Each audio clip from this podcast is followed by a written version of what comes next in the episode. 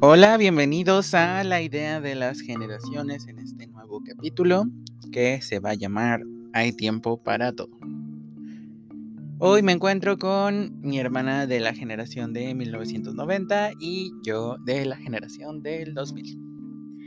Hola a todos, ¿cómo están? Esperamos que estén súper bien y que hayan escuchado ya nuestros dos capítulos anteriores que están buenísimos. El día de hoy vamos a hablar sobre que el tiempo lo bueno, no el tiempo lo cura todo, no. Hay tiempo para todo, como ya lo dijo mi hermano. Y pues nos vamos a enfocar en, varios temas, porque muchas veces, a veces estamos tan apresurados por vivir las cosas o hacerlas rápido que ni siquiera disfrutamos el momento, o a veces dejamos todo para el final también,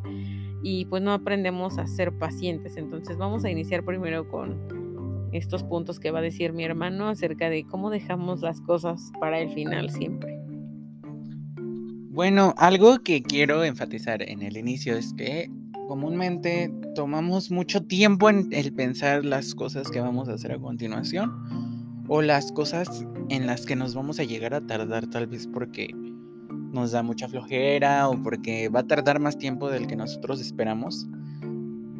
y lo vamos postergando de tal modo que vamos avanzando, bueno, va avanzando el tiempo y nosotros lo vamos alargando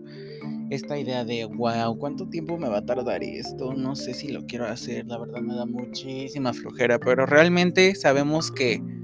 tal vez no nos va a tomar tanto tiempo como realmente lo pensamos. Y de ese modo nos enfocamos mucho en el, bueno, si me voy a tardar tanto tiempo, tal vez lo tenga que dejar al final del día, o tal vez cuando den las 3, las 4 de la tarde. Y ya que me haya descansado un ratito, vi mi capítulo de Netflix o me comí algo, ya después inicio. Pero realmente lo alargamos más y lo postergamos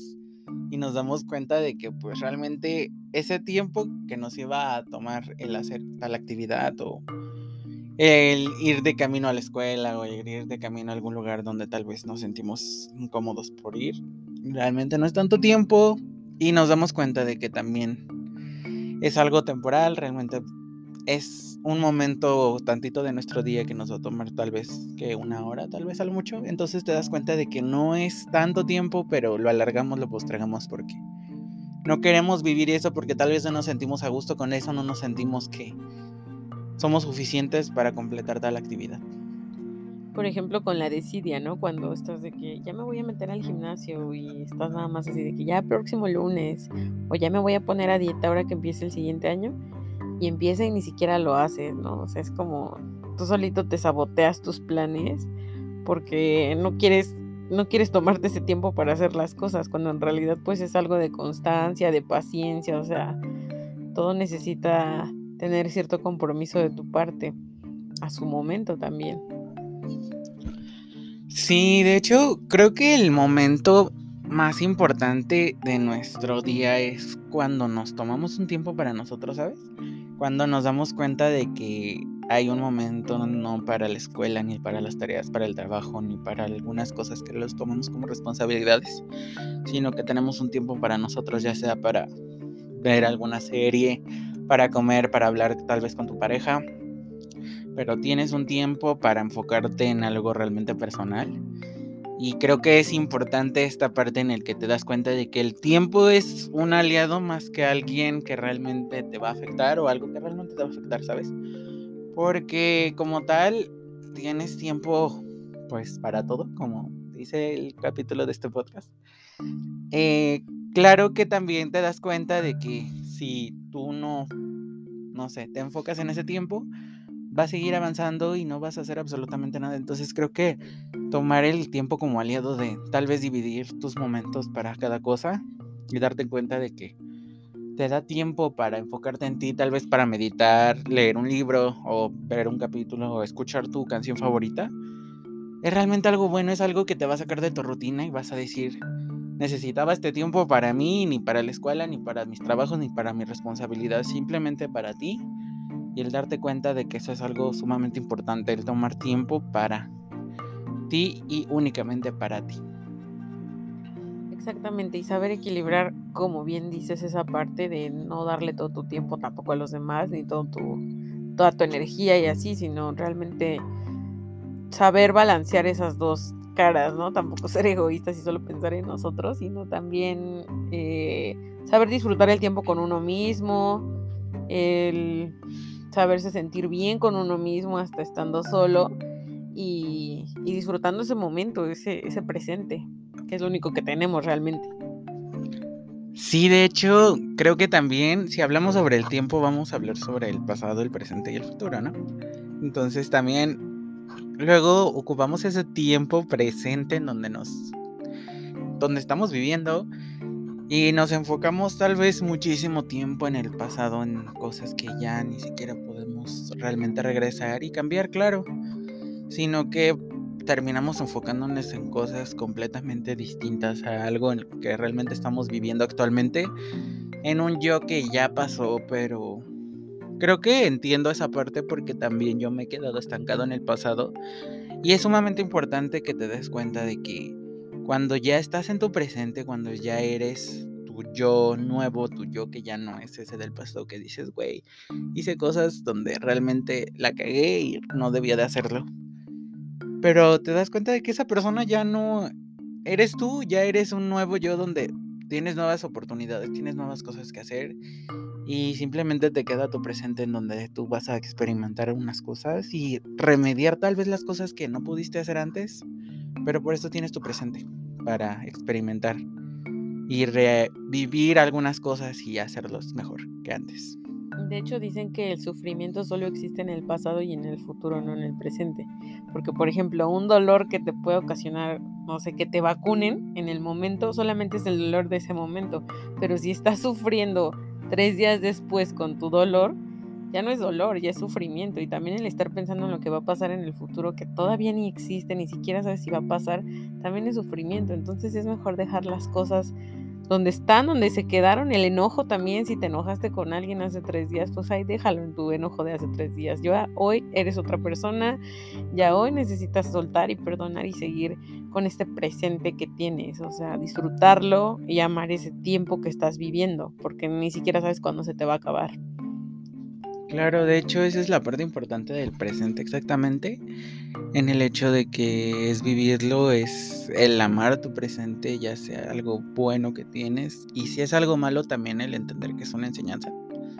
Entonces esa parte de tu presente es aceptarla, es aceptar que no puedes cambiar esta realidad que estás viviendo, si puedes hacer nuevas cosas tienes la oportunidad, todos la tenemos, pero realmente no tienes el control de todo aquí, entonces cuando te das cuenta de que estás viviendo en un presente, dices, acepto como tal lo que estoy viviendo y dejo ya ese pasado atrás y el futuro pues es algo incierto también, pero tú tienes también la decisión de cambiarlo, entonces eres una persona cambiante que realmente no sabes si lo que actualmente quieres lo vas a querer en el futuro, pero eso ya también le depende a tu persona del futuro y tú tampoco tienes el poder de cambiar a esa persona porque somos, claro, estamos cambiando y todavía no llegas ahí en ese momento. Tal vez ya te corresponde a ti ver qué es lo que sucede. Pero actualmente estás en el presente, estás en un momento donde estás viviendo algo con nuevas experiencias, nuevas personas y es algo que debes de aceptar porque es tu vida y es algo es algo que vamos a vivir todos, nuestro presente y eso es algo completamente imparcial porque nos toca a todos como tal. Y bueno, la otra parte es el otro lado opuesto de, del tiempo, ¿no? De cuando te presionas demasiado por hacer las cosas, quieres correr, quieres ganarle a todos porque piensas que la vida es una competencia, estás comparándote con los demás, de que, ay, él ya llegó a tal puesto en tal empresa y yo todavía no, él ya se tituló y yo todavía no, o mis amigas ya se casaron y yo todavía no, y entonces todo eso como que nos causa frustración como personas y no está bien correr o compararse con los demás, sino vivir cada uno a su tiempo y conforme lo vaya viendo porque las, las experiencias y los aprendizajes para todos son diferentes. No venimos a aprender lo que el otro viene a aprender, venimos a aprender lo que a nosotros nos toca. Entonces, si nosotros estamos viviendo por ciertas circunstancias en las que pensamos que el tiempo va muy lento, muy rápido, no podemos estarnos apresurando a querer conocer o saber las cosas que van a pasar cuando todo va a llegar a su debido tiempo y va a llegar en el momento en el que estemos preparados para vivirlo, tanto cosas buenas como cosas malas, porque ya estaremos realmente listos para vivirlas, para recibirlas, para aceptarlas.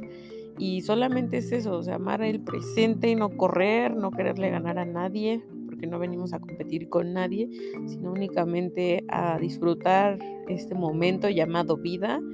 y estar presente siempre, o sea, y disfrutar y estar conscientes del aquí y del ahora.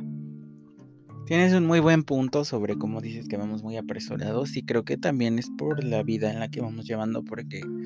tenemos muchas cosas que nos hacen ir muy rápido y acelerados como es el internet tal vez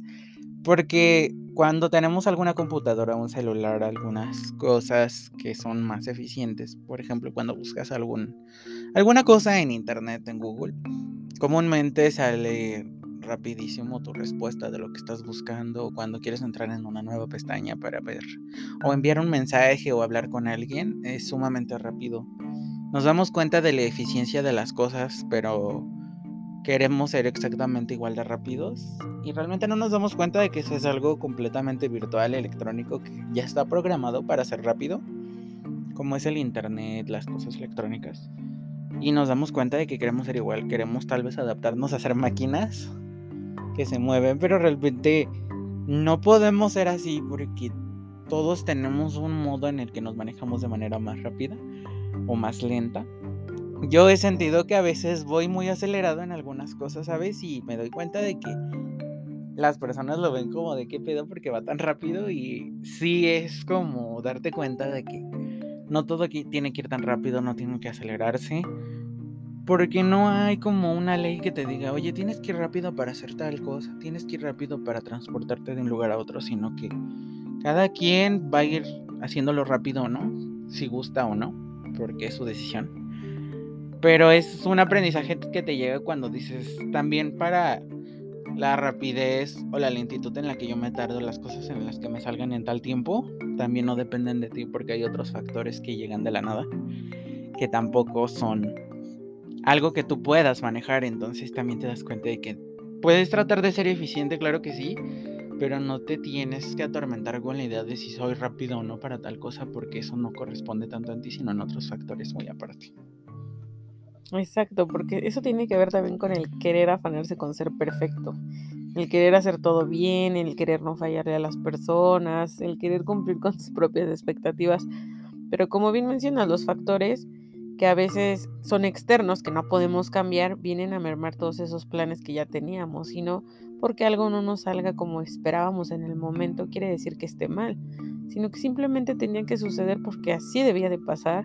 y nada más es cuestión de aceptarlo, de abrazar ese momento y de aprender de él y de seguir adelante, o sea, no estancarnos ahí en el sufrimiento y ya quedarnos pues ahí, ¿no? O sea, llorando y, perdiendo más tiempo, sino siguiendo y aprendiendo de, de la vida.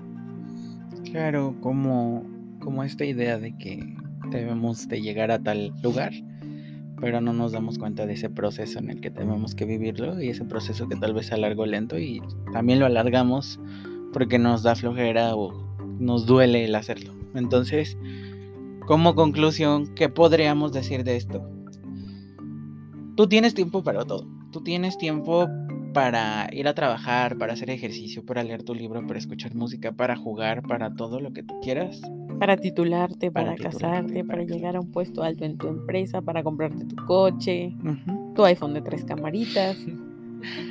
Pero no hay una regla que te diga en qué momento, en cuántos años, ni si a los veintitantos ya tienes que tener alguna casa, un coche o casarte, ni a los treinta, ni a los cuarenta para todo tú vas a tener el tiempo para hacerlo y nadie te debe de apresurar porque es tu tiempo, es tu vida. Y si tú quieres hacer las cosas a tus 50 años, a los 50 años quieres estudiar una carrera, está bien. Si lo quieres terminar tu carrera a los 23, 20, está bien. Porque es tu decisión y tú decides cómo manejar tu propio tiempo.